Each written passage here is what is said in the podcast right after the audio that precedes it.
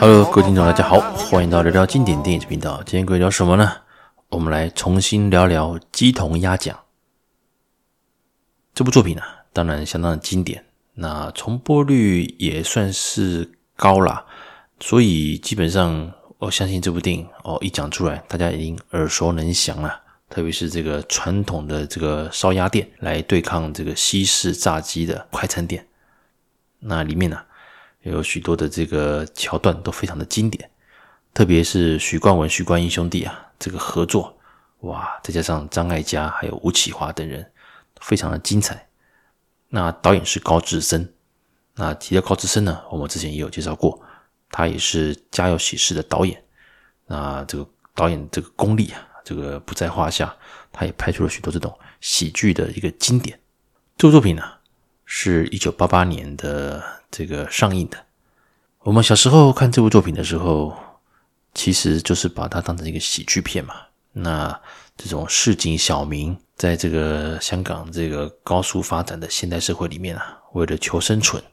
那当然有许多印象深刻的地方。在整个的剧情主轴啊。当然，这个吴启华他饰演的一个新的势力，然后来到这个街区啊，这个用崭新的店面还有雄厚的资本来抢了啊老许烧鸭店的这个生意。当然，最后啊，老许当然哦做了很多的改变。他自己本身呢是一个很小气，而且对员工很苛刻的一个老板，大家都不喜欢他。而他的老婆啊。本来啊，就是娘家也很强，也很有钱，可是呢，老许自己也非常的自卑，不喜欢哦和他的岳母的相处了，等等之类的。这个似乎哦，老许就是一个哦这个中产阶级，然后开了一个小店，然后努力的为生活打拼。那遇到了吴启华这种资本的这种资本家这种大坏蛋，啊，来就跟他抢生意。最后老许啊努力啊这个我反转。啊打败了丹尼大丹尼炸鸡，诶，看似这么简单的这一个剧情啊，当我们随着年龄增长，那在社会啊也受过一些历练，我忽然发现，其实老许他们遇到丹尼炸鸡被打得很惨，而老许也闷了很久，但最后当然哦，他也是靠着老婆娘家的资源重新站起来，所以。老许这个人值得我们同情，值得我们支持吗？小时候啊，总觉得吴启华哇，那个真坏，甚至还出奥波哦，要求他的手下，甚至还放老鼠，逼的这个老许啊被勒令到那个停业。这一切的一切，当然吴启华被塑造成这个反派，可是你会发现。在某程度来讲的话，老许他就是一个惯老板。第一个，他利用卢冠廷哦，想要学到如何烧鸭、如何烤鸭的这个秘方，用这个方法来帮助他。而许冠英，他也是这个怎么样，动之以情呐、啊？哦，讲到他的妈妈什么之类的啊，让许冠英也啊，这个用就是类似这样感情的去勒索，也让他不得不。哦，忍着这个低薪，这个不好的环境，继续来帮老许。而他的老婆张艾嘉，诶，奇怪，这个哦高知识分子，长得又漂亮，那娘家也很强，也有钱，他也有许多想法。不过他的岳母啊，在美国经商是非常成功的，他也会觉得，诶，老许的店铺啊老旧、脏乱，对员工、对老婆、对家人又吝啬，这一切的一切。其实并不是大家哦去欺负老许，而是老许自己造成的。诶，我先讲这个观点，大家应该不会反对吧？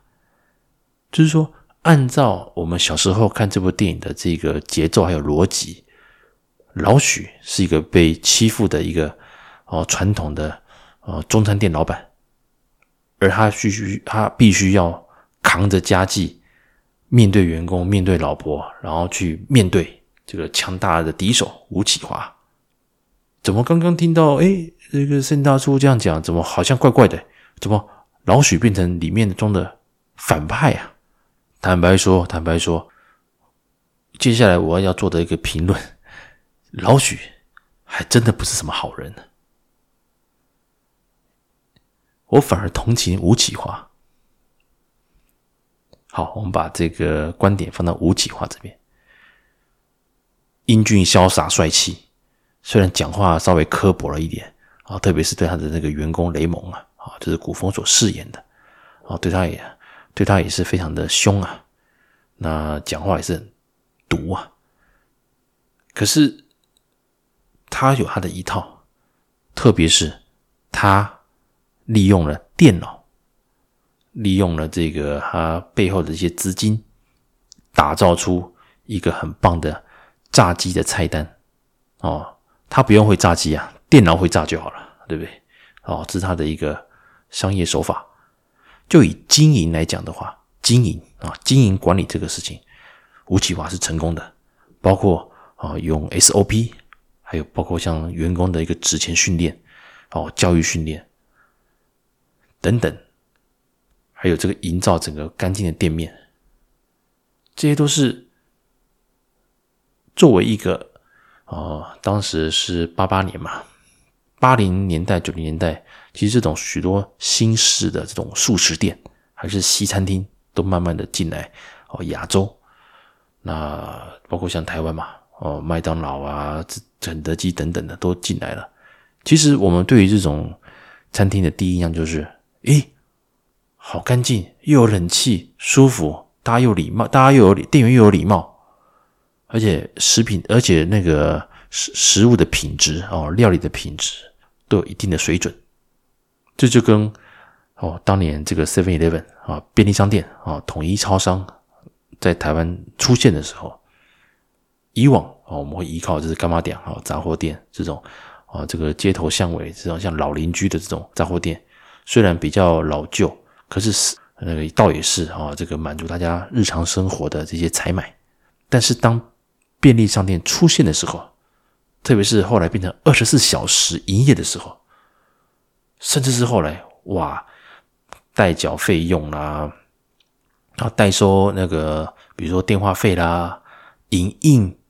还有卖茶叶蛋、卖零食，还有卖饮料什么的，虽然价格稍微高一些。但是它的一个品质的管理，还有整个这个一个企业形象的营造，还有店面的明亮，确实啊，这是吸引顾客的一个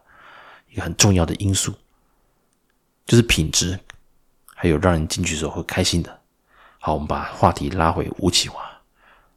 他的这套经营模式是成功的，是成功的，只能说在于他的野心。其实他如果守着这间哦丹尼炸鸡，其实我相信生意已经是很好了，已经是很好了。但他又想要把哦这个老许的烧鸭店把它店面买下来，来扩张营业，这个过程也是这个想法也是正确的哦。你作为一个想要做加盟店，还是想要打开启你的这个炸鸡王国好了哦，速食王国，要有一个庞大的一个店面。还是说更多的一个据点，那这个规模做起来是很重要的。然而他太急了，当他用收购啊去跟老许谈的时候，当然他本身啊这个态度还是什么这样之类的，是比较高傲一些。在这个部分，其实当然就让老许啊啊这个就不是滋味，当然不同意嘛。这就回到我刚刚讲到的老许的这个人，他是什么星座，我也不。不好说哦，我也不想猜。可是基本上尖酸刻薄，跟心中有许多小剧场，而且很自卑。老许是一个非常自卑的一个人哦，在公司当你的老板是有充满自卑的时候，你就要小心，你真的不要功高震主。一旦你功高震主，或是你的表现哦，这个压过这个你风、你的光彩哦，这个超越你老板的时候。你老板的自卑的这个、这个的自卑的这种自卑感裂开来的时候，你就倒霉了。所以我要跟各位说明的是说，你在跟商场上在做谈判的时候，能够了解对方的个性，确实是一个很重要的地方。而吴启华他就是捧着钱啊，就是臭屁了。而他面对到这个充满自卑，心中充满自卑，其实老许的自卑我们可以可以体会。守着一个传统的小店，生意还 OK 哦。但是他也不求上进，而他的老婆哦漂亮哦，我相信就是美女。我相信当年呢、他娶她的时候，一定会有很多人说：“哎，这个怎么，这个这个他老婆这么棒，娘家又有钱，怎么会嫁给老许？”我相信一定有这种这种这种哦状况。所以啊，老许的自卑感啊，包括面对岳母、面对家人、面对员工，一定是有的。而面对员工，他必须要把他的自卑感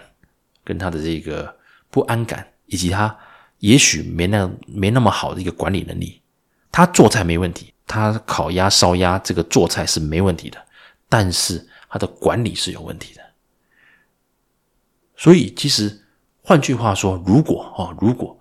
吴启华当时啊，这个丹尼啊，他去跟老许谈的是合作，比如说丹尼炸鸡店，他要扩店面，而这个店面可以交给啊那个老许。当然，如果你怀疑老许的管理能力，当然你可以用一个。啊，SOP 的一个方式，让老许必须 follow 这一个程序来做这个店面管理，或者是直接让老许作为烧鸭这个商品的一个，比如说呃主厨或者是总监啊，总监啊，行政主厨也可以，就是让他去雇厨房哦，让他能够把这个烧鸭的这个呃传承下去。可是回到一点，来，我刚提到嘛。他是一个老许，然后有一个员工是由卢冠廷所主演的，他就是很想学如何去烤出哦这个好吃的烧鸭，而老许就是不教，这就回到我们华人的这个本身的这个社会的这个，特别是料理这一块，往往啊很多都会留一手，你收学徒，可是你又留一手，造成了许多手艺或许多名菜也就消失了。随着时间啊，随着这个主厨本身啊，这个会做的这个人，他凋零了，他离开了，而他又没有百分之百的交给他的学徒，或者是他也没收徒弟，某些菜就成为传奇了。当然，这也包括这样之前，呃，那个共产党啊搞了那个文化大革命，那许多靠着开餐厅啊赚钱的一些厨师啊，也被打成这个什么资本家什么的，哦，这个黑掉了，所以他们开始逃嘛。往香港逃，往台湾逃，啊，能能够跑就跑，啊，还有战乱怎么哩哩抠抠的，所以理论上香港跟台湾其实是还保留了蛮多，呃，一些啊这个中华料理的一些精髓啦。好，我们回到这个老许这边，他有实力，但他不会管理，而他本身有一个强烈的自卑感。好，这这是一个关键。那吴启华就是丹尼。他有钱，他有管理能力。虽然他不会做菜啊，但是他会善用这个资源啊，包括电脑去做这个设计。当然，他后面啊，虽然炸鸡是成功的，但是他烧不出好吃的烧鸭啊，烤不出好吃的烧鸭，所以造成后面一败涂地。不过坦白说，他也没有输啊。他其实只要把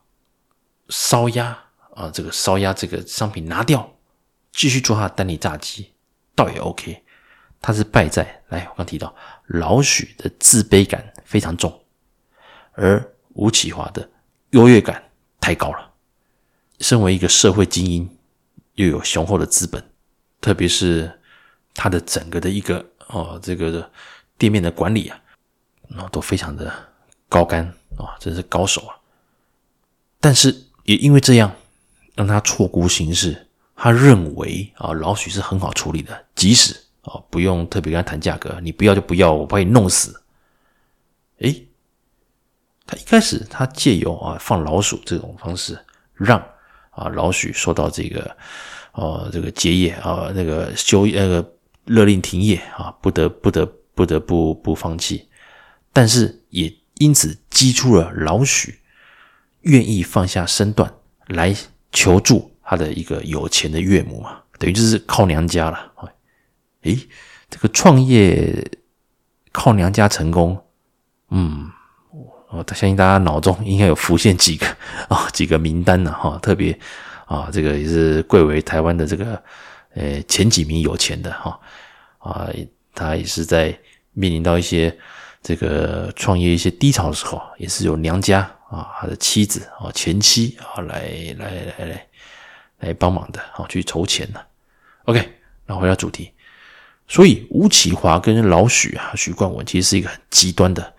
他们俩如果愿意合作，或者说他们两个的性格是可以综合起来的话，哇，那是天下无敌了。好，老许的做菜能力加上丹尼的管理能力，以及他们背后其实，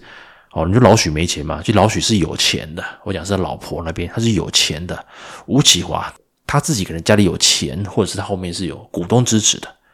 等等之类的，其实这件事情鸡同鸭讲是可以做成双赢的，而不是搞到哎最后哎那个哦雷蒙被逼到疯掉，然后准备这个大家开始要放火什么的，最后哎哦把自己搞到差点快被烧死。而这部作品当然刚刚提到，呃我们看的剧情是很直的，只不过随着我们年龄增长，还有一些社会历练，我发现其实老许还蛮王八蛋，真的。老许真的是蛮王八的，而丹尼当然，我刚讲到，虽然他的管理能力是 OK 的，但也他一样，他也但他也是很刻薄的人，所以一样刻，两个都很刻薄，所以员工是留不住的。在某程度上来讲，两个都是惯老板，所以作为一个创业的一个指标或参考的话，其实两个人的综合体啊。虽然是 OK 的，第一个哦，丹尼的哦，用 SOP 以及利用电脑来管理，以及这个注重顾客观感跟用餐空间，这是成功的。老许啊，烧的哦，这个一手好菜啊，这个烧鸭哦，这个是厉害了哦。但是他们两位对员工都很刻薄，也造成第一个像哦，许冠英哦被这个老许哦逼走了。那雷蒙啊，就是古风啊，在另一方面也被这个丹尼骂到这个，呃，也抓狂了。这两个其实，在剧情里面都有相当的、相当的关键啊，让老许以及让吴启华都各自吃到了苦头。那里面呢，当然这个关键在于 老许为什么成功？因为娶对老婆啊。现在这个社会里面啊，如果像张艾嘉这种有钱的这个千金大小姐。如果你的老公啊，始终啊，这个先不讲，先不论长相啊，好，守着小店面又不愿意不不思不求进取啊，不去改变啊，放放着这家店开始啊，业绩不好开始烂掉，甚至要面临啊停业等等之类的，偏偏你老公是知道的哦，他知道这家店有什么问题，但他不愿意去改变，也不愿意去去去去寻求资源，其实。我觉得这这部片里面啊，最伟大的就是张艾嘉这个角色，真的是对老许真的是非常非常的包容。好，那我们看到，基本上以其人之道还治其人之身啊，我们就是老许，其实在拿到岳母的资金之后啊，其实很快速的，也是一样的 SOP 啊，先把店面找整理好啊，整洁度提升，同时啊，菜单什么之类的都把它做个标准化。其实，在某程度上来讲，老许的这个烧鸭店重新哦，这个浴火重生了。坦白说，就是另外一种我刚刚提到的丹尼炸鸡的烧鸭版嘛，对不对？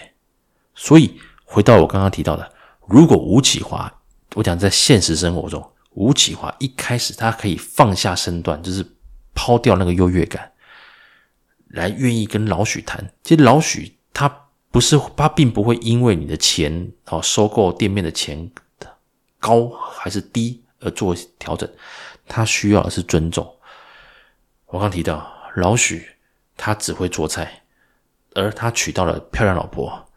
娶到了有钱老婆，而他的店面管理其实又不是很成功，员工私底下也不服他，所以老许的自卑感是非常重的，用刻薄对员工苛刻，对自己的小孩。对家人吝啬，在某程度上也是保护自己，隔绝大家看透，看透自己，这是老许的一个一个心理的状的状况。而吴启华当然就是一切太成功了哦，以他想做什么就是成功，所以他在跟老许谈的时候，基本上他就不认为老许是他的对手，这个是非常可惜的地方。所以放到这个商场上啊，未来哦，大家如果有机会啊，能够去做一些包括呃不同组织的整合，其实务必啊，要能够去了解到对方的这个呃主要窗口还是负责人的一个性格，再去做各个击破或者是交涉，你硬碰硬其实是不会有哦太好的效果的。哇，讲这么多好像有点沉重啊啊！只不过基本上我我之前啊啊有跟路易斯我们聊到，其实只要我们把一些经典的电影拿出来，把它放在职场这一块，职场学哦，鸡同鸭讲职场学啊，就像我们之前聊的《无间道职场学》啊，《雷洛职场学》等等，其实呃蛮多听众都很有共鸣的。OK，好，以上就是我针对《鸡同鸭讲》这部经典，它虽然是喜剧。但是，我用另一种观点来做个分析，它变成它如果是成为是当做一部哦商业这个竞争的一部呃电影教材的话，其实也不错啦哦，也是有另一个角度来得到一些学习。好，老许吴启华，没有人是特别坏，也没有人是最好的。我觉得里面最完美的就是张艾嘉吧，这个角色。呵 呵 OK，好。重新解析鸡同鸭讲，以上与各位分享，感谢各位的收听，我们下次见喽，拜拜。